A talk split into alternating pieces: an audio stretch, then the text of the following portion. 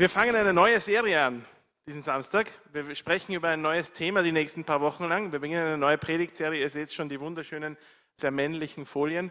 Uh, I love my neighbor uh, mit in herrlichem Rosa. Um, I love my neighbor. Ich liebe meinen Nachbarn. Ich weiß nicht, wie es euch geht mit euren Nachbarn. Ich kann über meine Nachbarn eigentlich maximal sagen, ich kenne sie nicht besonders gut. Um, aber I love my neighbor ist mal das Thema, das wir als Titel gewählt haben oder das Thema, das wir als Titel angehen für die nächsten Wochen. Pastor Gerhard hat letzte Woche schon ein bisschen diese Brücke geschlagen von unserer Liebe zu Jesus zu unserer Liebe zu anderen Menschen. Ja? Ähm, weil ich nehme mal an, euer Nachbar ist nicht Jesus, sondern ein Mensch. Ähm, aber ansonsten müsst, ihr, ansonsten müsst ihr euch das anders überlegen. Wie kommen wir auf dieses I love my neighbor? Wie kommen wir auf diesen Titel? Warum ist das gerade die Wortwahl, die wir gewählt haben? Ganz einfach, weil das die Wortwahl der Bibel ist. Die Bibel nennt das, im Englischen ist es der Neighbor, auf Deutsch wird das mit der Nächste übersetzt, nicht unbedingt mit Nachbar. Ähm, aber das ist das Wording, das die Bibel verwendet. Wenn wir uns das anschauen ähm, und äh, uns den ersten Vers für heute Abend anschauen, hat Jesus das selbst gesagt, in Matthäus 22, Vers 39. I'm sorry, ihr müsst gleich die Folie überspringen. Ähm, in Matthäus 22, Vers 39 sagt Jesus, liebe deinen Nächsten wie dich selbst. Ja? Und ich weiß jetzt nicht, wie es euch geht, aber die meisten von uns sind relativ selbstverliebt. Ja? Manche von uns drücken das auf sehr unterschiedliche Art und Weise aus. Manche, bei manchen schaut das so aus, dass sie immer eher schlecht von sich reden, aber auch das ist Selbstverliebtheit. Weil was Selbstverliebtheit bedeutet, ist, wenn alles, was ich tue, denke, rede und womit ich mich beschäftige, sich die ganze Zeit um mich dreht. Egal, ob das jetzt positiv oder negativ sich anhört im Endeffekt.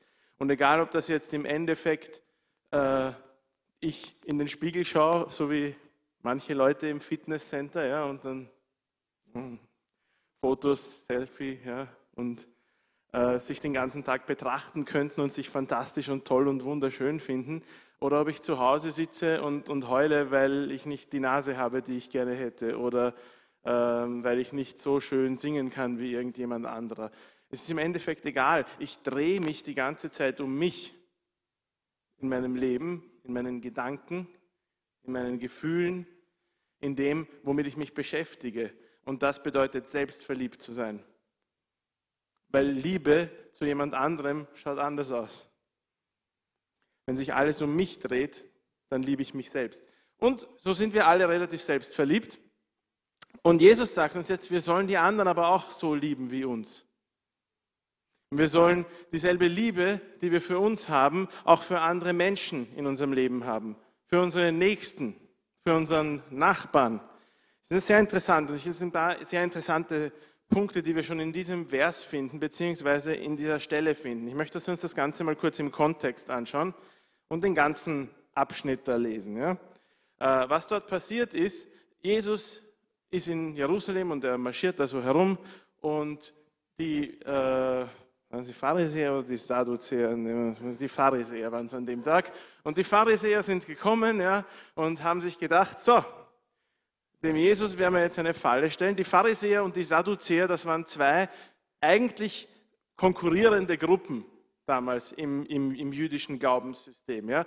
Die hatten ein paar unterschiedliche Ansichten über den jüdischen Glauben und waren deswegen eigentlich Feinde. Das Einzige, was sie vereint hat, ist, dass sie nicht große Jesus-Fans waren.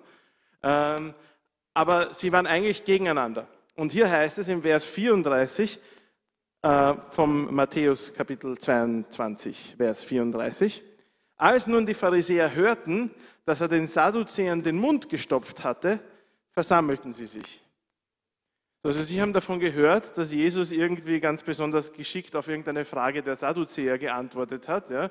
Die haben sich gedacht, hm, jetzt können wir mal da hinein, ja, jetzt können wir uns was überlegen, ja, weil denen hat er, da, er hat ihnen das Maul gestopft sozusagen, ja, und jetzt sagt einer von ihnen, ein Gesetzesgelehrter, stellt ihm eine Frage. Ich glaube, wir haben den Vers auch auf der Folie übrigens. Ja.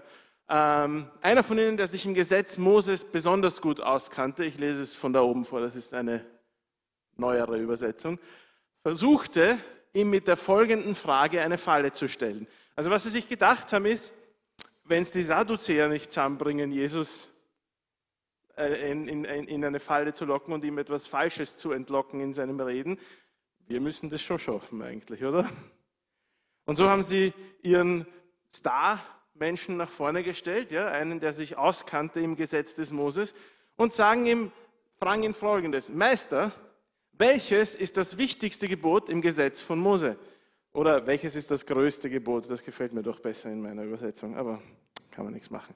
Ähm, und Jesus antwortet ihm, du sollst den Herrn, deinen Gott lieben, von ganzem Herzen, mit ganzer Seele und mit all deinen Gedanken.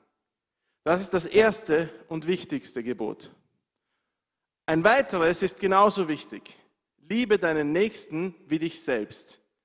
Alle anderen Gebote und alle Forderungen der Propheten gründen sich auf diese beiden Gebote. So, die Frage an sich ist ja eine sehr, sehr interessante und vor allem eine Frage, über die man sehr viel nachdenken könnte, wenn man nicht so gescheit wie Jesus ist.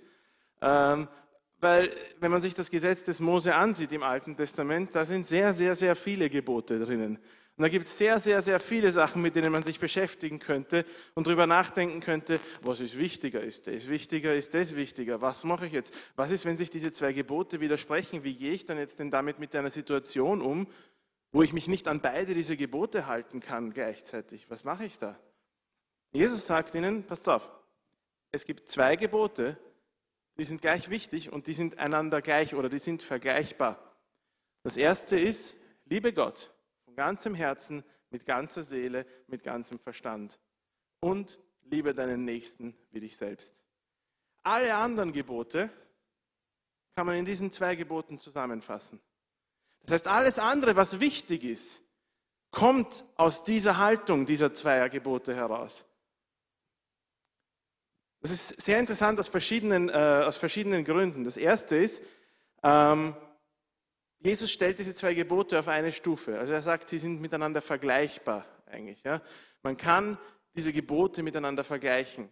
So wichtig es ist, Gott zu lieben und Gott an die erste Stelle zu stellen, ist es auch genauso wichtig, dass wir unseren Nächsten lieben. Das ist eine Zeile aus dem Lied, das wir gerade gehört haben, die mir besonders gut gefallen hat, wo er gesagt hat, als ob Gott lieben und den Nächsten lieben so einfach zu trennen wäre. Das ist es nämlich nicht. Ich kann nicht sagen, dass ich Gott liebe, aber die Leute da, die können nicht ausstehen. Es gibt immer wieder Leute, die sagen, ja, mit Gott kann ich eh. Jesus finde ich super. Aber die Leute da, die in der Gemeinde und in der Kirche und überhaupt auf der Erde, die können mal gestohlen bleiben. Das funktioniert nicht. Ich kann Gottes Liebe und Menschenliebe nicht komplett voneinander trennen. Ich kann nicht einfach sagen, das eine habe ich, das andere brauche ich nicht. So funktioniert das nicht. Jesus verknüpft diese beiden Dinge hier. Das Zweite, was sehr interessant ist, ist, dass diese beiden Gebote, die er zitiert, so wie es ja die Pharisäer auch verlangt haben, aus dem Gesetz des Mose stammen. Ja? Liebe deinen Nächsten wie dich selbst ist keine neutestamentarische Aussage. Wir glauben das manchmal. Und wir stellen das manchmal so dar und stellen diesen Gegensatz zwischen Altem und Neuem Testament her ja? und glauben, das Alte Testament ist das Böse und Richtende und das Harte und so weiter. Und das Neue Testament ist das Gnade und Liebe und Jesus war immer lieb und nett, außer manchen Stellen. Aber die übersehen wir dann halt einfach. Und Jesus äh, hat halt seine eigenen neuen Dinger da aufgestellt. Ja? Hat er nicht. Jesus zitiert hier zwei Gebote aus dem Gesetz des Alten Testaments. Wenn ihr in eurer Bibel nachschaut, findet ihr die Parallelstellen die euch ins Buch Mose verweisen, wo ihr nachlesen könnt. Das steht im Alten Testament schon drin. Im Alten Testament steht, dass wir Gott lieben sollen und im Alten Testament steht, dass wir unseren Nächsten lieben sollen, wie uns selbst. Wir, brauchen, wir müssen nicht diesen, äh, diesen äh, Gegensatz herstellen zwischen Altem und Neuem Testament, weil was Jesus macht ist, als, Jesus, als Jesus hier auf der Erde war, was er gemacht hat, ist, er hat nicht das Alte Testament aufgehoben und gesagt, so, hier ist meine neue Lehre und hier ist mein neues äh, Gebot und meine neuen Vorstellungen, an die könnt ihr euch jetzt halten und das alte könnt ihr vergessen. Was er gemacht hat, ist, er hat den Leuten, die das Alte Testament gehabt haben, aber keine Ahnung hatten, wie es eigentlich zu verstehen war, erklärt, was Gott eigentlich damit gemeint hat. Weil der Heilige Geist, der das Alte Testament eingegeben hat, ist genau der gleiche Heilige Geist wie der, der das Neue Testament eingegeben hat. Und wenn wir, wenn wir glauben, dass in der Bibel so eine Diskrepanz herrscht, dann haben wir einiges noch nicht verstanden. Und deswegen ist es sehr gut, sich mit dem Alten Testament manchmal mehr zu beschäftigen, als wir das tun oft. Und wir sagen immer Leuten, wenn du anfängst, die Bibel zu lesen, dann fang mal mit dem Neuen Testament an. Und das ist auch keine schlechte Nachricht, keine schlechte Idee, weil du fängst mit dem Evangelium an. Als jemand, der verloren ist, als jemand, der Gott nicht kennt, fängst du an mit der Botschaft, dass Gott dich zurückhaben möchte. Und dass Gott dich so sehr liebt, dass Jesus gekommen ist und für dich gestorben ist. Das ist der richtige Startpunkt für dich. Aber wenn wir gläubig sind, und wenn wir mehr von Gott wollen und mehr Gott verstehen wollen, dann ist es wichtig, dass wir uns mit der ganzen Bibel beschäftigen dass wir auch dem Alten Testament seinen Platz geben. Genau. So, das ist der zweite Punkt meiner Einleitung. Ähm, dritter Punkt, der auch sehr interessant ist an diesem, äh, an diesem Abschnitt, ist, dass er sagt, das ganze Gesetz und die Propheten gründen sich auf diese beiden Gebote oder sind auf diese beiden Gebote zurückzuführen. Wie meint er das? Das ist ganz einfach. Schauen wir uns das mal an dem wahrscheinlich berühmtesten Beispiel über das Gesetz des Alten Testaments an. Das sind die zehn Gebote. Jeder von euch könnte mir jetzt auswendig die zehn Gebote aufsagen, oder?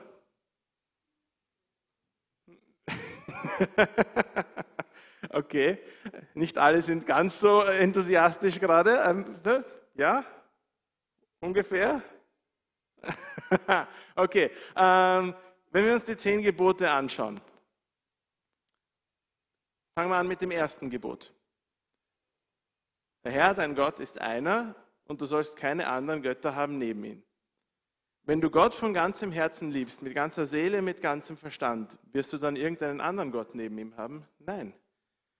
Und du sollst den Namen des Herrn nicht missbrauchen. Wenn du Gott von ganzem Herzen liebst, mit ganzer Seele und ganzem Verstand, wirst du dann seinen Namen missbrauchen? Nein.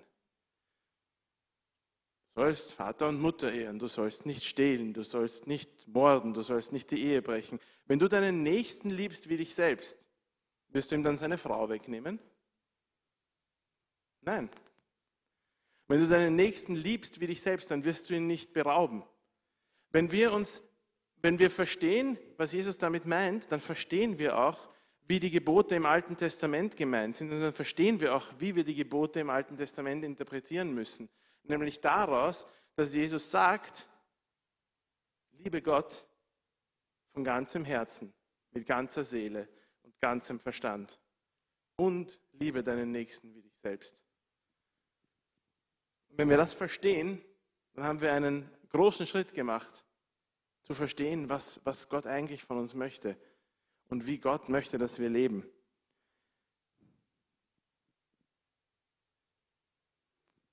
Genau, das war meine Einleitung. Kommen wir zum ersten Punkt. Ähm, wenn wir verstehen, was Gott von uns möchte, dann wollen wir so, wenn, wenn, wenn, wir Jesus lieben, und das ist das, womit wir uns die letzten Wochen beschäftigt haben, ja, I Love Jesus war die Serie, mit der wir uns beschäftigt haben. Und Jesus sagt, wenn ihr mich liebt, dann haltet ihr meine Gebote. Und zwar nicht, ihr müsst meine Gebote halten, damit ihr mich liebt, sondern wenn ihr mich liebt, Wer mich liebt, der wird automatisch meine Gebote halten, weil das sein Lebensstil wird. Und wir wollen, wenn wir Jesus lieben, so leben, wie er gelebt hat. Wir wollen, wenn wir Jesus lieben, ihn als unser Vorbild nehmen. Und wenn wir Jesus als unser Vorbild nehmen, dann wird für uns ganz klar, dass wir mit Liebe für unseren Nächsten durch das Leben gehen, weil das ist das, was Jesus gemacht hat. Das ist das, was Jesus gemacht hat, als er als Mensch hier auf der Erde unterwegs war. Und das ist das, was Jesus vorher gemacht hat. Und das ist das, was Jesus jetzt macht. Er lebt in Liebe zu den Menschen. So, die Frage, die wir uns stellen können, ist mal, wenn ich jetzt weiß, weil Jesus gesagt hat, ich soll meinen Nächsten lieben wie mich selbst, dann ist mal die erste Frage sehr wichtig, wer ist überhaupt mein Nächster, oder? Weil, wie soll ich den lieben, wenn ich nicht weiß, wer mein Nächster ist? So, wer ist das? Das sind meine Nachbarn. Weil das würde ja die englische Übersetzung so andeuten. Ne? I love my neighbor. Ich liebe meinen Nachbarn. Ist, sagt Jesus jetzt, ich muss meinen Nachbarn lieben. Einfach, ne? Wie schaut das aus heutzutage in unserer Gesellschaft mit unseren Nachbarn? Wer, wer kennt seine Nachbarn gut? Echt? Gut, okay? Ein paar Hände sind noch oben. Also wer von euch könnte mir die Geburtsdaten eurer Nachbarn sagen? Von einem, okay? Wer von euch weiß, wie der Hund der Nachbarn heißt? Wer von euch weiß, was den Nachbarn in der Nacht beschäftigt, wenn er nicht schlafen kann?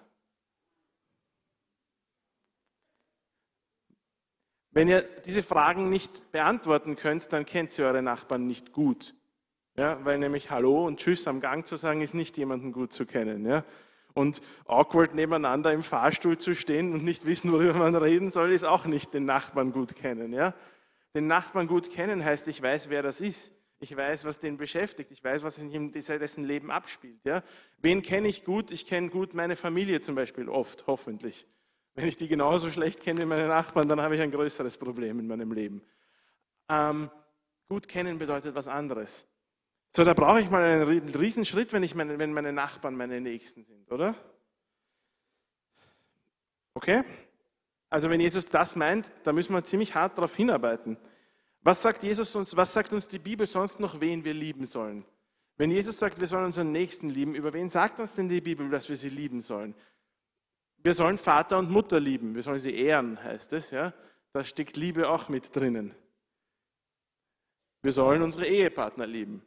Ja, Paulus schreibt uns das ganz klar, der Mann soll seine Frau lieben. Ist logisch, oder? Warum lachst du? Ähm, ist logisch, oder? Ist das immer so? Nein. Ist das immer leicht? Weiß ich nicht, bin noch nicht verheiratet. Ähm, ich schätze aber nein aber wir sollen sie lieben. Wir sollen untereinander lieben. Jesus sagt das. Er gibt uns ein neues Gebot. Liebt einander. Wir als Christen jetzt. Ja? Schaut euch mal um hier im Raum. Ist das immer leicht? Ihr müsst nicht darauf antworten jetzt. Ähm, liebe deine Feinde. Manche Leute denken sich, ja, das habe ich eh gerade über nachgedacht, habe mich ja gerade umgeschaut hier im Raum. Hoffentlich nicht. Liebe deine Feinde, sagt Jesus. Das ist genauso radikal damals wie heute. Ja? Damals war das nicht das, was die Leute gemacht haben. Damals hat man seine Feinde umgebracht. Ja? Heutzutage bringen weniger Leute ihre Feinde gleich direkt um, aber sie kämpfen gegen ihre Feinde. Ob jetzt mit physischer Gewalt oder mit anderen Mitteln, aber man bekämpft die Leute, die einem Böses wollen. Das ist die Kultur dieser Welt. Man bekämpft die, die mir etwas antun, denen tue ich etwas an. Meine Feinde werde ich sicher nicht lieben. Bitte schön, Jesus. Ja? Meine Familie, okay. Mein Ehepartner, hm, aber okay. Meine Kinder, ja. Andere Christen, von mir aus. Aber den Typen, der da gegenüber wohnt und dessen Hund mir immer in den Rasen kackt, nee, Liebe deine Feinde. Was ist Jesu eigenes Vorbild? Gott sagt uns, oder die Bibel sagt uns im Römer Kapitel 5, Vers 5, Gott beweist seine Liebe dadurch, dass Jesus für uns starb. So durch Jesu Tod am Kreuz beweist Gott seine Liebe zu den Menschen. Und für wen ist Jesus am Kreuz gestorben? Für alle Menschen nehmen nicht alle Menschen an, aber Jesus ist für alle Menschen am Kreuz gestorben. Darüber könnt ihr mit mir gern diskutieren, wenn ihr wollt, aber das ist die Wahrheit. Jesus ist für jeden einzelnen Menschen am Kreuz gestorben. Das bedeutet, Jesus liebt jeden einzelnen Menschen auf dieser Welt. Und das bedeutet, wenn ich meinen Nächsten lieben will, so wie Jesus seinen Nächsten geliebt hat, wen muss ich dann lieben? Die Feinde auch? Alle. Jesus liebt alle. Meine, mein Ruf ist auch alle zu lieben. Mein Ruf ist, dass ich mit Liebe allen Menschen begegne. Wenn Jesus sagt, liebe deinen Nächsten, dann bedeutet das schlicht und einfach alle Menschen, die mir Gott gerade vor die Nase stellt.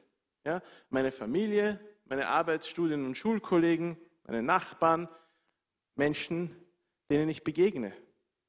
Wenn mir jemand begegnet, der in Not ist, wenn mir jemand begegnet, der Hilfe braucht, dann bin ich aufgefordert, den zu lieben. Jesus macht uns das sehr klar, wenn er das Gleichnis vom barmherzigen Samariter erzählt. Ja? Da fragt ihn nämlich jemand, wer ist mein Nächster? Und Jesus erzählt eine Geschichte. Ich hoffe, ihr kennt das alle, aber ich erzähle es ganz kurz, falls es jemand nicht kennt. Jesus erzählt eine Geschichte und sagt, da ist ein Mann, der ging äh, auf der Straße und auf einmal wurde er von Räubern überfallen. Und die haben ihm alles, was er hatte, weggenommen und noch dazu haben sie ihn zusammengeschlagen, sodass er verletzt war und dort liegen geblieben ist und nicht mehr selber weitergehen konnte. Und dann kommen drei Leute vorbei. Zuerst kommt, ein, zuerst kommt der Priester, dann kommt der Schriftgelehrte, eins von beiden. Äh, auf jeden Fall kommen ein Priester und ein Schriftgelehrter vorbei und beide gehen vorbei. Und es ist ihnen wurscht. Und dann kommt ein Samariter. Und ein Samariter, das war ein anderes Volk. Das ist, Samariter sind nicht die, die in den Autos da herumfahren, das, die sind nur danach benannt. Äh, Samariter damals, das war ein Volk, das, äh, ein Mischvolk aus dem Volk der Juden und anderen Völkern, das, sich, das, äh, das, da, das auch damals dort gelebt hat in der Gegend.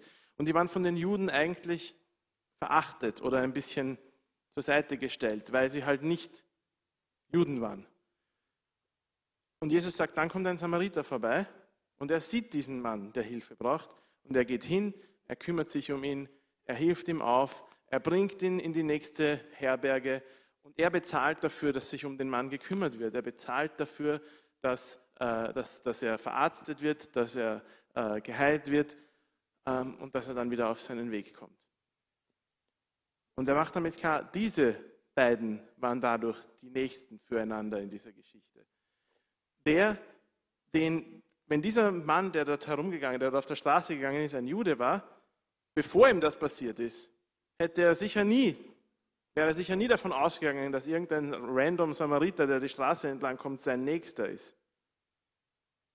Aber Jesus macht klar, der, der dir vor der Nase liegt, der, der jetzt deine Hilfe braucht, das ist genauso dein Nächster wie dein Vater, deine Mutter, deine Familie, wer auch immer sonst noch um dich herum ist. Die Frage ist, wie gehen wir mit Not von Menschen in unserem Leben um? Wie gehen wir damit um, wenn wir sehen, dass es jemandem schlecht geht? Wie gehen wir damit um, wenn wir auf der Straße jemanden begegnen, der offensichtlich traurig ist, weil jemand heulend herumsitzt oder was auch immer? Gehen wir hin, bieten wir unsere Hilfe an, fragen wir, was ist los? Ich spreche zu uns allen hier. Wie gehen wir mit den Leuten um, die uns auf der Straße um Geld anbetteln? Weil ich weiß, dass wir alle Argumente haben ja, und dass wir alle sagen, ja, die meisten Leute, die das auf der Straße machen und die um Geld bitten und sagen, sie brauchen was zum Essen oder was auch immer, geben das Geld im Endeffekt eh nur aus, wenn sie, wenn sie sich Alkohol und Drogen kaufen. Und wahrscheinlich stimmt das auch. Aber die Frage ist, wenn ich Nein sage, ist mein Motiv dahinter Liebe oder ist mein Motiv dahinter, du gehst mir auf die Nerven, lass mich in Ruhe? Das kann nur jeder für sich selber beantworten. Das kann nur jeder für sich selber in seinem Herzen schauen. Ja? Aber ist mein Motiv dahinter wirklich, ich denke an den anderen und ich weiß, wenn ich dem jetzt 10 Euro gebe, dann gibt er das für Alkohol aus und am Ende geht es ihm noch schlechter als vorher und deswegen helfe ich ihm mehr, wenn ich ihm jetzt irgendwie anders helfe? Oder ist mein Motiv, du, ich habe jetzt keine Zeit, ich habe jetzt kein Geld, ich will mich jetzt nicht mit dir beschäftigen, geh weg. Wäre das die Haltung gewesen, mit, denen, mit der Jesus diesen Menschen begegnet wäre? Nein, ich glaube auch nicht. Danke, dass du mir zustimmst. Ich glaube, wir müssen uns manchmal schon fragen, wie gehen wir damit um, wer unser Nächster ist. Weil wir haben viel Liebe für manche Menschen in unserem Leben, aber es ist oft sehr wenig Liebe für andere Menschen in unserem Leben. Aber Gott stellt Menschen in unser Leben hinein. Jede Begegnung, die wir haben, hat einen Sinn. Da geht es jetzt nicht nur jetzt die Leute, die uns auf der Straße begegnen, Leute, denen ihr in eurer Arbeit begegnet. Auch die Kollegen, die euch auf die Nerven gehen. Ja, wir, wir reden oft so von, ja, Gott hat mich voll da in, in, in, voll geführt in diese Dings, da habe ich jetzt jemanden getroffen und wir haben uns voll angefreundet und wir plaudern miteinander und es ist super und wir haben schon über den Glauben geredet und so. Ja, und das stimmt, das ist super. Das sind Begegnungen, die der Heilige Geist in dein Leben gestellt hat. Aber die andere Kollegin, die dir auf die Nerven geht jeden Tag, ist auch jemand, den der Heilige Geist in dein Leben gestellt hat. Wer ist mein Nächster? Immer der, den mir Gott gerade vor die Nase setzt. Und ich glaube, da müssen wir einfach offener werden. Ich glaube, da müssen wir einfach ein offeneres Herz bekommen. Wir alle, ich auch. Ich glaube, wir alle müssen da einfach ein offenere Augen und ein offeneres Herz bekommen für die Menschen, denen wir begegnen und für die Menschen, mit denen wir zusammenkommen. Ähm, und da können wir nur den Heiligen Geist bitten, glaube ich, um in uns das zu wirken. Dass wir anders werden, ja, dass dieses Herz, das aus Stein war und langsam immer weicher wird, hoffentlich noch weicher wird und sich wirklich öffnet für Menschen, denen wir begegnen in unserem Leben. Weil das ist notwendig. Das ist das, was es braucht, wenn wir wirklich sagen wollen, wir sind Menschen und Christen, die Nächstenliebe praktizieren in ihrem Leben. Und die nächste Frage, die ich mir stellen muss, wenn ich meinen Nächsten lieben will wie mich selbst, wenn ich, wenn ich jetzt weiß, wer mein Nächster ist, dann ist die nächste Frage, wie liebe ich meinen Nächsten? Wie soll ich denn das jetzt bitte schön machen? Ja? Ganz, ich weiß, es ist extrem tiefe, tiefgründige Sache heute. Ja? Wenn ich sage, liebe deinen Nächsten wie dich selbst, muss ich wissen, wer mein Nächster ist und wie ich meinen Nächsten liebe. Ja? Fantastisch. Wie hat Jesus die Menschen geliebt in seiner Umgebung? Das Erste, was ich, was ich sehe, wenn ich mir anschaue, wie Jesus auf den Straßen äh, von Judäa und äh, Jerusalem und Israel damals herumgegangen ist, wenn ich mir das anschaue, wie er den Menschen begegnet ist, ist das Erste, was ich sehe, ist, er hat echtes Interesse für die Menschen gezeigt. Jesus ist nicht nur rumgegangen und hat sich gedacht, so, ich mache jetzt mein Ding, sondern er war echt interessiert an den Menschen, denen er begegnet ist. Er hat sich gekümmert um die Menschen. Nicht im Sinne jetzt von, er hat sie umsorgt und ihnen Essen gemacht und was auch immer, sondern sein Herz hat sich gekümmert um die Menschen. Ja? Ähm, wir müssen den Menschen lieben und nicht das Bekehrungsobjekt. Oft, wenn wir evangelisieren, dann sehen wir die Leute nur mehr als potenzielle Bekehrte oder potenzielle Gläubige. Ja? Und dann wollen wir hingehen und wollen ihnen das Evangelium verkünden und wenn sie sich nicht innerhalb von fünf Minuten bekehrt haben, dann haben wir das Interesse verloren und gehen zum nächsten. Wir müssen an den Menschen interessiert sein. Nicht daran, was sie für uns vielleicht einmal sind oder bedeuten oder was auch immer. Wenn wir ehrlich Interesse zeigen wollen, müssen wir uns für die Menschen interessieren. Jesus hat die Verlorenen genauso geliebt wie die Geretteten. Jesus hat die Zöllner und Steuereintreiber und, und, und Prostituierten, denen er begegnet ist, nicht weniger geliebt als seine Jünger, die mit ihm herumgelaufen sind. Wir sehen das an mehreren Stellen. Ja? Und wenn wir das Kapitel Lukas 15 lesen, wo er drei Gleichnisse davon erzählt, vom Verlorenen. Er redet zuerst von einer verlorenen Münze und dann von einem verlorenen Schaf und dann von einem verlorenen Sohn. Oder Schaf und Münze umgekehrt. Schaf, Münze, Sohn. Alle waren verloren, alle sind wiedergefunden worden. Was drückt er aus in all diesen drei Gleichnissen? Das, was verloren war, war es wert, gesucht zu werden. Das, was verloren war, war wertvoll. Und Jesus sagt ganz klar, die, die nicht bei mir sind jetzt momentan, die, die nicht zu meiner Herde gehören, die Söhne, die weggelaufen sind vom Vater, sind wertvoll und sind mir wichtig. Jesus weinte über Jerusalem. Er weinte über den Zustand seines Volkes, weil er gesehen hat, dass sie keine geistlichen Leiter haben, die sie auf den richtigen Weg führen. Er hat die Menschen geliebt. Evangelisation war für Jesus nicht ein Punkt auf seiner To-Do-Liste, den er abhaken musste. Das Evangelium, also die gute Nachricht verkünden, war für ihn nicht eine Sache, wo er hergehen musste und sagen musste, so, ich weiß, ich muss das auch machen. Als guter Christ muss man anderen Leuten von seinem Glauben erzählen. Jetzt habe ich das auch geschafft und jetzt kann ich wieder was anderes machen und Lobpreis leiten gehen oder, weiß ich nicht, Kinderdienst machen, Kaffeedienst machen was auch immer ich lieber mache in der Gemeinde, als mit Ungläubigen zu reden. Wenn Jesus auf Leute zugegangen ist, dann weil er sie geliebt hat, nicht weil er seine Aufgabe erfüllen wollte. Und genau dieselbe Haltung müssen wir auch entwickeln für Leute. Wir müssen echtes Interesse zeigen an den Menschen. Wir müssen den Leuten mal zuhören. Wenn wir mit Leuten reden, dann reden wir oft sehr viel und hören weniger zu. Aber wenn wir an jemanden echt Interesse zeigen wollen, dann müssen wir den mal kennenlernen. Dann müssen wir seine Geschichte kennen, bevor wir unsere Geschichte erzählen wollen. Weil wir haben alle eine Geschichte. Ja? Und das ist auch gut so, weil wir haben eine gute Nachricht, die wir erzählen wollen. Aber wir müssen den Leuten zeigen, dass wir echtes Interesse an ihnen haben. Ja. Okay. Wir müssen echtes Interesse haben. Das ist der erste Punkt. Ja? Lieben wir die Menschen, denen wir begegnen, wirklich, dann interessieren wir uns für sie und nicht nur für sie als Zahlen auf einem Papier oder als Besucherzahlen in einer Gemeinde oder als äh, Bekehrte, die ich vorweisen kann und sagen kann, ich habe schon so viele Leute in den Himmel geführt oder was auch immer, ja? sondern dann lieben wir die Menschen für das, was sie sind, nämlich für das, was Gott sie geschaffen hat, als wertvolle Menschen. Das zweite ist, die zweite Art, wie ich meinen Nächsten liebe, ist, indem ich bete. Und zwar, glaube ich, müsse ich für mich selber beten und für die Menschen beten. Das erste ist, ich muss für mich selber beten. Darüber haben wir vorher schon kurz gesprochen, dass der Heilige Geist mein Herz öffnet für die Menschen der Heilige Geist mir mehr Liebe gibt. Dass ich mehr von dieser Liebe Gottes, die ich erlebe in meinem Leben, auch weitergeben kann an andere Menschen. Ja?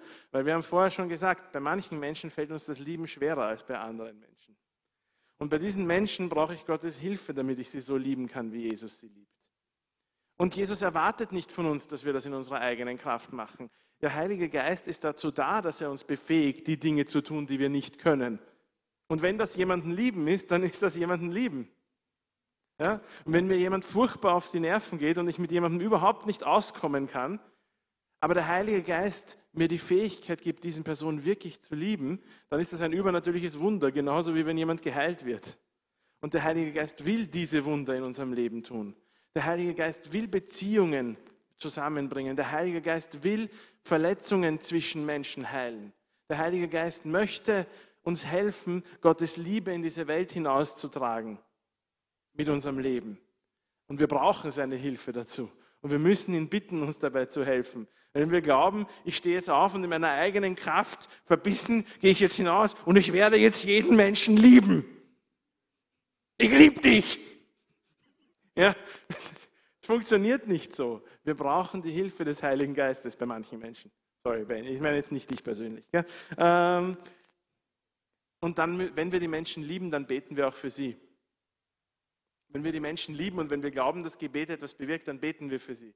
Wir beten dafür, dass der Heilige Geist sie anspricht, dass sie gerettet werden. Wir beten dafür, wenn ihr Hund krank ist. Wir beten für sie, wenn sie krank sind. Wir beten dafür, dass es ihnen besser geht. Wir werden für sie beten.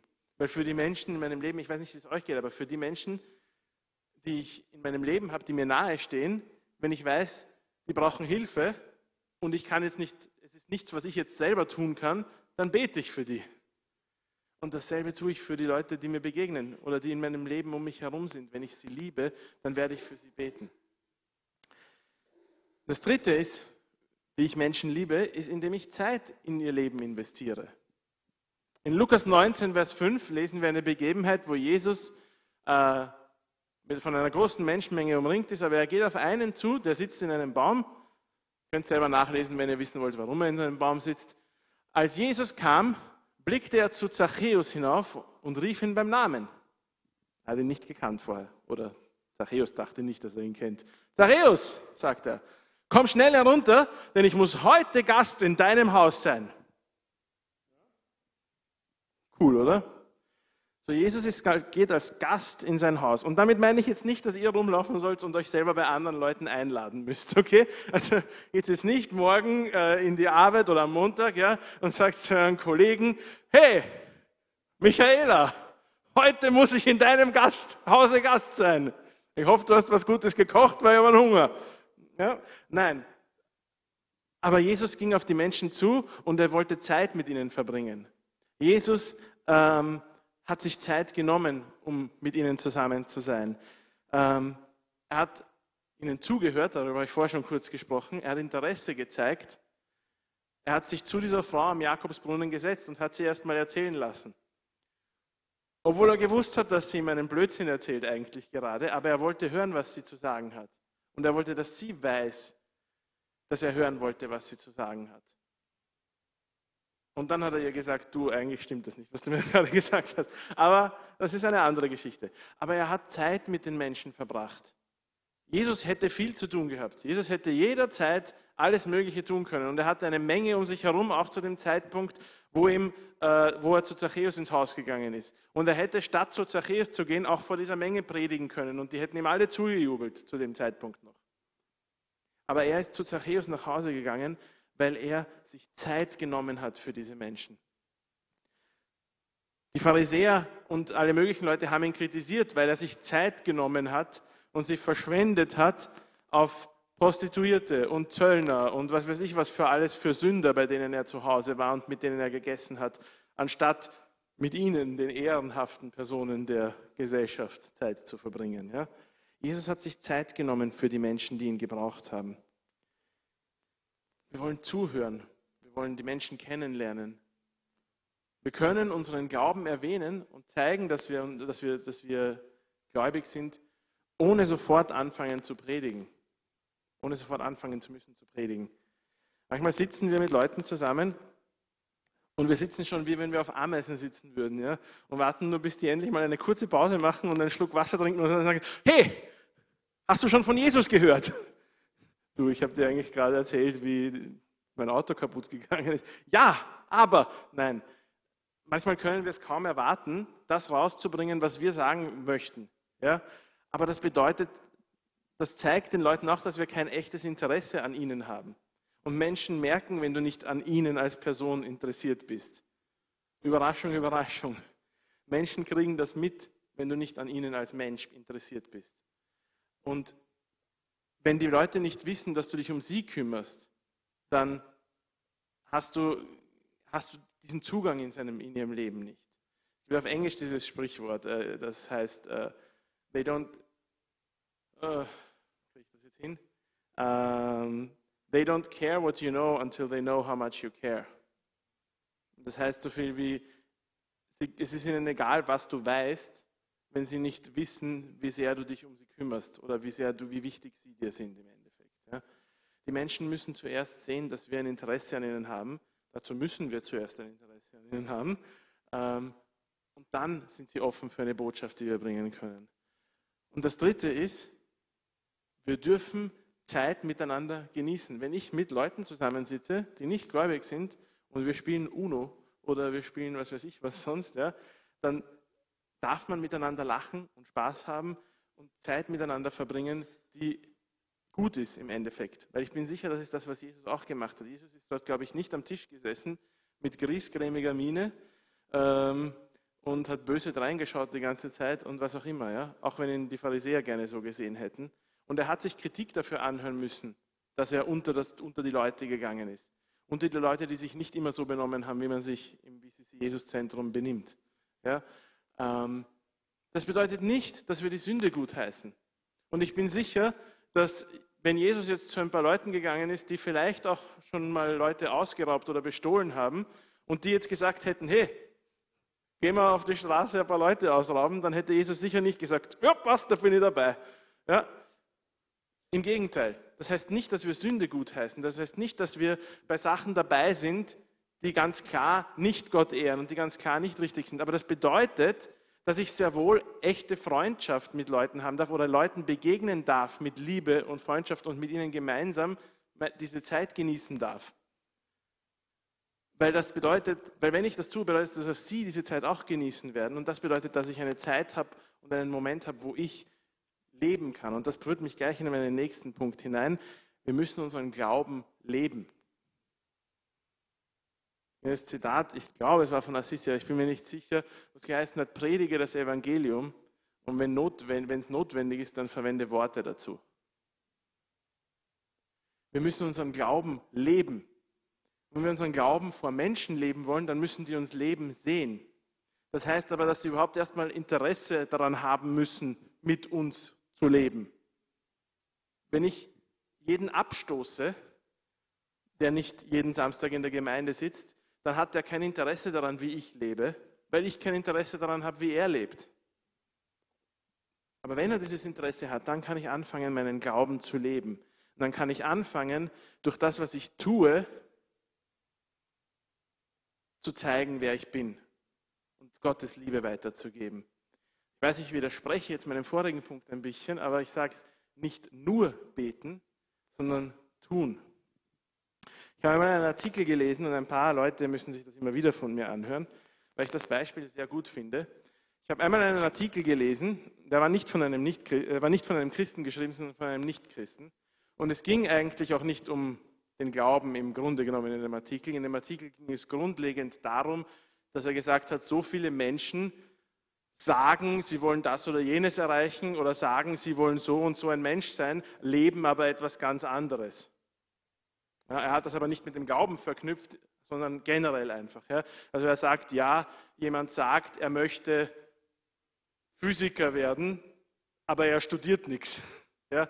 Oder jemand sagt, äh, er möchte äh, Menschen helfen und spenden und, und, und, und sich um, um Arme kümmern, aber in Wirklichkeit hat er noch nie ein, einen, einen Cent dafür ausgegeben, dass irgendjemand was zum Essen bekommt, der kein Essen hat. Ja? Also er hat generell über Heuchelei in der Gesellschaft gesprochen. Ja? Und dann, das ist ein amerikanischer Artikel gewesen, und dann spricht er in einem Absatz darüber und sagt, sein Problem, das er damit hat, ist, äh, oder ein Problem, das er damit hat, sind auch eben genau so, wie es viele Christen machen. Und dann spricht er über Christen, und er war, wie gesagt, offensichtlich kein Christ. Und seine Aussage war dann, wir kennen sicher alle diesen einen Freund von uns, der Christ ist und der, wenn wir ihm erzählen davon, dass wir ein Problem haben, sagt, ja, ich werde für dich beten. Und dann sagt er, es geht mir jetzt gar nicht darum, ob man glaubt, dass Gebet wirklich eine Wirkung hat oder nicht, sondern es geht mir darum, dass er sich für die Form von Hilfe entschieden hat, für die er nicht von seiner Couch aufstehen muss. Und das ist nicht das Image, das wir, als, das wir haben wollen bei unseren Freunden, oder? Wir wollen nicht das Image bei unseren Freunden haben, dass wenn wir um Hilfe gebeten werden, dass wir sagen, okay, ich werde für dich beten. Aber jetzt lass mich in Ruhe. Ich habe meinen Teil getan, ja. Ähm, sondern wenn wir helfen können, dann ja, wir beten für die Leute, aber wir geben auch praktische Hilfe dort, wo wir können. Wir stehen auf und wir tun was, wenn wir können oder? Ja, wenn mein Kollege bei der Arbeit sagt, du, ich muss das schwere Paket da vom, von der Poststelle hereintragen, ist okay, ich werde für dich beten. Vielleicht schaffst du es bald. Ich glaube, ich habe einen Eindruck vom Heiligen Geist. Er wird dir die Kraft geben, das Paket zu tragen. Nein, dann stehe ich auf und helfe ihm, das Paket zu tragen, oder? Und wenn jemand Hilfe braucht, ich kann, ich kann beten und tun. Leute, das ist möglich. Es ist kein Widerspruch, es widerspricht sich nicht und es ist kein Gegensatz. Ich kann sehr wohl glauben, dass Gebet eine Wirkung hat und ich glaube und bin hundertprozentig überzeugt, dass unsere Gebete eine Wirkung haben, aber ich kann trotzdem auch jemandem wirklich helfen. Und ich kann jemandem auch wirklich zuhören und ihm dann einen Rat geben, zusätzlich dazu, dass ich sage, ich werde für dich beten, dass Gott dir hilft in dieser Situation. Ich kann für jemanden jemand sein, wo er sich ausheulen oder aus, abreagieren oder was auch immer kann und trotzdem auch sagen, ich bete für dich und ich glaube, dass Gebet eine Hilfe ist. Ich kann jemandem helfen. Wenn ich ein Mechaniker bin, kann ich jemandem helfen, sein Auto zu reparieren. Ich könnte es nicht, es wäre nachher mehr kaputt als vorher. Aber wenn ich mich auskenne, kann ich jemandem helfen, sein Auto zu reparieren. Und das widerspricht nicht meiner Haltung, dass ich glaube, dass ich Christ bin und an Gebet glaube. Ja? Weil ich repariere meine eigenen Sachen auch, wenn ich es könnte. Ja, wenn bei mir zu Hause eine Glühbirne hin ist, dann knie ich mich ja auch nicht ins Wohnzimmer und bete, Herr, bitte lass leicht Licht wiederkommen. Es ist so dunkel in meinem Leben. Ich brauche mehr Licht. Sondern dann nehme ich eine Glühbirne und schraube sie rein, oder? Ich glaube, wir müssen aufhören, Dinge zu, voneinander zu trennen und zu glauben, dass wir das alles so äh, äh, unbedingt so getrennt sehen müssen, das Geistliche und das Natürliche. Übernatürliche passiert in unserem Leben, nicht getrennt irgendwo in der Bibel und in Büchern. Und wenn ich nicht wirklich lebe, dann hat der Heilige Geist keinen Angriffspunkt, wo er Übernatürliches in meinem Leben tun kann. Okay? Und es widerspricht sich nicht. Ich kann ein betender Christ sein und gleichzeitig ein Christ sein, der wirklich praktisch für Leute da ist. Das zweite ist geistliche Risiken eingehen. Und das teilt sich für mich in zwei Dinge. Das eine ist das, was ich schon bei Jesus gesagt habe. Jesus hat seinen eigenen Ruf aufs Spiel gesetzt. Als Jesus zu den Sündern gegangen ist und zu den, äh, zu den äh, Steuereintreibern, zu den Unbeliebten im Volk, hat er seinen Ruf aufs Spiel gesetzt. Seinen Ruf bei der geistlichen Elite im Land, weil er zu den Menschen gehen wollte, die er geliebt hat und von denen er gewusst hat, dass sie ihn brauchen. Und genau die Frage müssen wir uns auch stellen, sind wir bereit, unseren Ruf aufs Spiel zu setzen? Auch wenn irgendjemand anderer vielleicht sagt, du, warum redest du mit dem? Der schaut komisch aus. Oder was auch immer. Ja. Wir müssen manchmal bereit sein, unseren Ruf aufs Spiel zu setzen, weil wenn wir wirklich dorthin gehen, wo die Menschen sind, wird das nicht jeder immer verstehen. Und das Zweite ist, wir gehen ein geistliches Risiko ein.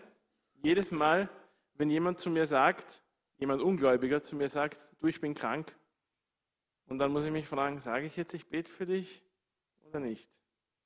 Weil was ist, wenn ich für den bete und er wird nicht gesund? Das ist peinlich. Wir müssen geistliche Risiken eingehen.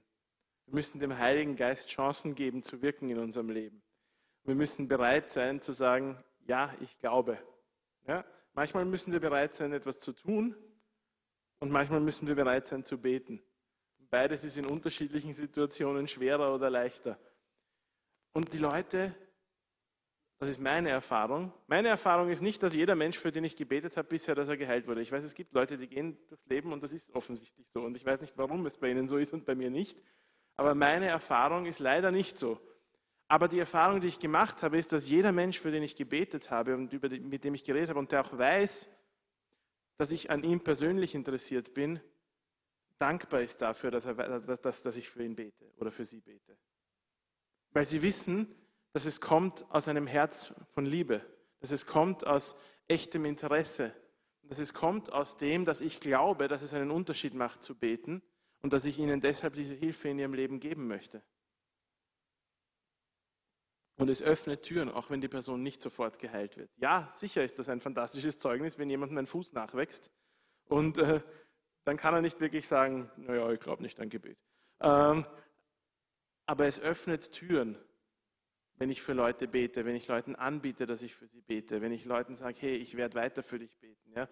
Manchmal sind es ja auch gar nicht Dinge, wo jemand jetzt sofort geheilt ist. Manchmal sind es Dinge, wo, wo Leute durch schwierige Zeiten durchgehen. Und ich sage, hey, ich bin für dich da, du kannst immer mit mir sprechen. Ich bin für dich da, wenn du praktische Hilfe brauchst und ich werde für dich beten ich glaube, dass der Heilige Geist dir helfen will. Ich glaube, dass Gott dir helfen will. Und wenn du dich ihm zuwendest, dann wirst du erkennen, was für Hilfe dir sein kann. Und ich werde für dich beten. Es öffnet Türen im Leben von anderen Menschen, weil Menschen interessieren sich dafür, warum ich mich für sie interessiere auf diese Weise. Ich glaube, das Mikro versucht mir zu sagen, dass ich zum Schluss kommen muss. Und das Dritte ist, wir müssen zu unserem Glauben stehen. Ja? Und es wird immer wieder Situationen geben, wo wir uns fragen, äh, muss ich jetzt aufstehen? Muss ich jetzt sagen, dass ich Christ bin? Muss ich im Fernsehen sein? Muss ich äh, da bei Awakening sein, wo mich so viele Leute sehen? Muss ich was sagen in der Arbeit? Mich hat letzte Woche eine Kollegin angesprochen ähm, und hat gesagt, sie war jetzt in Vorarlberg, interessanterweise, und in Vorarlberg ist sie so einem Typen begegnet, der war ganz komisch und sie weiß, dass ich gläubig bin, also sie weiß, dass ich in eine Gemeinde gehe und so. Ähm, und sagt, in Vorarlberg ist es so einem ganz komischen Typen begegnet. Ja? Und der glaubt ja wirklich an so Dinge, dass dann Tote auferweckt werden und solche Dinge. Und hat er das alles erzählt. Vielleicht nicht das Erste, mit dem ich anfangen würde, wenn ich jemanden evangelisiere, aber gut. Und dann sage ich zu ihr, ja, glaube ich schon auch. Ich glaube, dass Gott Tote auferwecken kann und ich glaube auch, dass Gott Tote auferweckt heutzutage noch. Ja? Ich habe noch niemanden auferweckt, aber wer weiß, was noch kommt. Ja? Ähm, und wenn du jetzt hier tot umfliegst, bist du froh, dass ich daran glaube, weil dann hast du zumindest noch ein bisschen eine Chance. das habe ich nicht gesagt. Ähm, aber wir müssen zu unserem Glauben stehen. Wenn die Leute, weil das das, das Komischste für Leute ist, wenn, sie das, wenn, wenn, wenn wir immer von unserem Glauben reden und immer davon reden, wie wichtig uns das ist, aber wenn es dann hart auf hart kommt, dann ist es doch nicht so wichtig. Weil das sendet gemischte Signale an die Menschen um uns herum. Ja? Wenn ich immer sage, ja, ich gehe, äh, ich, ich, es ist mir ganz wichtig, dass ich am Samstag in den Gottesdienst gehe. Ja? Da gehe ich hin und da gehe ich hin. Und dann, uh, der neue Film kommt am Samstag raus. Ne? Dann gehen wir gemeinsam, oder? Das sendet gemischte Signale an die Leute. Ja? Die Leute, wenn ich den Leuten sage, mein Glaube ist mir wichtig, dann müssen sie auch sehen, dass mein Glaube mir wichtig ist. Wir müssen unseren Glauben leben, nicht nur davon sprechen. In Matthäus 5, Vers 16, das ist schon unsere letzte Bibelstelle für heute, heißt es, genauso lasst eure guten Taten leuchten vor den Menschen, damit alle sie sehen können und euren Vater im Himmel dafür rühmen. Dafür müssen es erstmal rühmenswerte Taten sein, die wir tun. Also dafür muss das, was wir tun, einmal irgendwie gut sein. Ja? Aber wenn es so ist, dann sollen wir es den Leuten zeigen. Wir sollen leben vor ihnen. Wir sollen unseren Glauben leben. Warum? Weil das sie zum Vater hinführt. Hoffentlich. Ja? Wenn wir unser Glauben so leben, wie es Jesus gelebt hat, dann führt es sie zum Vater hin. Weil Jesus hat genau das immer betont. Durch mich kommt sie zum Vater. Durch mich ich bin der Weg, die Wahrheit und das Leben. Durch mich kommt man zum Vater. Ich bin gekommen, um das Verlorene zurückzuholen in eine Beziehung mit dem Vater. Und wenn wir leben auf eine Art und Weise, die die Menschen verstehen, die den Menschen Liebe zeigt, wenn ich die Menschen in meinem Umfeld wirklich liebe, nämlich wirklich liebe, echtes Interesse an ihnen habe und ihnen das dann das auch noch durch meine Taten zeige, nicht nur dadurch, dass ich ihnen sage, ich habe dich lieb, ja, sondern dadurch, dass ich wirklich für sie da bin, dass ich wirklich etwas für sie tue, dass ich wirklich bereit bin, von meiner Couch aufzustehen und ihnen zu helfen, ja, dann öffnet das Türen in ihrem Leben. Und dann wird sie das interessiert machen an meinem himmlischen Vater. Danke. Es geht schon. Danke. Ähm, dann macht sie das interessiert an meinem himmlischen Vater. Dann kommen wir dahin, dass sie hoffentlich dann auch meinen Vater im Himmel dafür rühmen werden, weil auch ihr Vater im Himmel werden wird. So dazu möchte ich euch heute ermutigen und auffordern. Und äh, ich habe noch einmal eine Folie, wo ich einfach die Sachen zusammengefasst habe. Ja, wie liebe ich meinen Nächsten? Ich zeige echtes Interesse an seinem Leben. Ja, ein Mensch ist für mich nicht nur eine Zahl oder eine Registriernummer oder was auch immer ein Mensch ist für mich ein anderer Mensch, den Gott geschaffen hat. Mit seinen Persönlichkeit, mit seinen Eigenschaften, mit seinen Talenten, mit seinen Stärken, mit seinen Schwächen. Und diesen Menschen liebe ich. Und dieser Mensch ist mir wichtig. Gebet. Ich bete, dass Gott mir hilft, vor allem auch die Menschen zu lieben, die ich nicht so leicht lieben kann. Und ich bete für die Menschen in meinem Leben, dass sie Gottes Liebe erleben, wenn sie sie noch nicht kennen. Ich investiere Zeit im Leben anderer Menschen. Ich bin bereit, meine also Fußballschauabende zu opfern, um sie mit Leuten zu verbringen oder zu reden mit ihnen. Ja? Ähm, ich verbringe Zeit mit ihnen. Zeit, die, ähm, die sie wertschätzen. Ja? Die Menschen schätzen das, wenn du Zeit mit ihnen verbringst, weil jeder weiß, dass Zeit wertvoll ist. Und das dritte und das vierte war, ich lebe meinen Glauben. In jeder Gelegenheit, in der Arbeit, wenn ich Zeit mit Leuten verbringe, wenn ich äh, unter die Menschen gehe, dann lebe ich so, wie ich glaube, dass Jesus das halt jetzt gerade gemacht hätte, wenn er das tun würde, was ich gerade tue. Ja? Ich weiß, dass Jesus nicht bei Magenta im Büro sitzen würde und arbeiten würde, weil Jesus irgendwie einen anderen Dienst hat. Ja? Aber wenn Jesus hier jetzt sitzen würde und genau das tun würde, was ich jetzt tue, wie würde er hier leben? Das ist mein Ziel, so möchte ich leben. Und so möchte ich meinen Glauben leben. Und so möchte ich meine Liebe zu den Menschen zeigen. Amen. Lasst uns aufstehen. Ich möchte gerne, dass wir das einfach miteinander abschließen. Ich glaube, ich werde keinen Aufruf in dem Sinne machen, weil es geht hier mehr darum, eine Entscheidung zu treffen, dass wir sagen, ich will Menschen lieben. Erstens, ich will meine Definition davon, wer mein Nächster ist, breiter machen. Mein Nächster ist nicht nur die, die ich sowieso gern habe und die ich sowieso leicht in meinem Leben habe. Mein Nächster ist jeder Mensch, den Gott mir in den Weg stellt und dem ich begegnen kann. Ähm, und das ist nicht immer leicht, und Gott beruft auch nicht immer jeden zu jedem, logischerweise. Aber ich will mein Herz öffnen zumindest. Ich will bereit sein dafür, dass der Heilige Geist mich verwendet bei verschiedenen Leuten und auch bei Leuten, die mir vielleicht am Anfang unsympathisch sind. Ich mache mein Herz auf und das ist eine Entscheidung. wo ich sage, Heiliger Geist, hilf mir, mehr Menschen zu lieben und hilf mir zu erkennen, wen du in mein Leben hineinstellst. Und das Zweite ist, ich will lernen, so zu lieben, wie du liebst, Jesus. Ich will lernen, Menschen wirklich zu lieben. Ich will mehr lernen, Menschen mit meinen Taten zu lieben. Und ich will lernen, Menschen auf übernatürliche Art und Weise zu lieben. Amen. Lass uns beten miteinander. Vater Herr, ich danke dir für das, was du sprichst durch dein Wort. Ich danke dir, Herr, dass wir zu dir kommen können jederzeit. Ich danke dir, Jesus, dass du den Weg aufgemacht hast, Herr, dass wir dem Vater begegnen dürfen, weil du, deine, weil du uns so sehr geliebt hast, Herr. Und weil du so viel Liebe gezeigt hast zu uns, Herr, dass du am Kreuz für uns gestorben bist, Herr. Ich kann deine Gnade nicht verstehen, aber ich danke dir für deine Gnade. Und ich danke dir, dass du immer wieder neue Gnade für mich hast, Herr. Und ich bitte dich, dass du mich mit derselben Liebe und derselben Gnade für die Menschen in meinem Leben ausstattest, Herr. Ich bitte dich, dass du uns allen hilfst, Herr, mehr Menschen in unserem Leben zu sehen, Herr, mit deinen Augen, mehr Menschen in unserem Leben wahrzunehmen und echtes Interesse für sie zu zeigen, Herr. Heiliger Geist, öffne unsere Herzen für die Menschen, denen wir begegnen und hilf uns, sie zu lieben, Herr. Hilf uns, für sie zu beten, hilf uns, für sie da zu sein und Herr, hilf uns, zu unserem Glauben zu stehen und unseren Glauben echt auch in unseren Taten zu leben und wirklich vorzuleben, Herr. Herr, dass wir die Menschen um uns herum lieben und dass sie an dieser Liebe von dieser Liebe angezogen werden, auch deine Liebe kennenzulernen. Im Namen Jesu. Amen.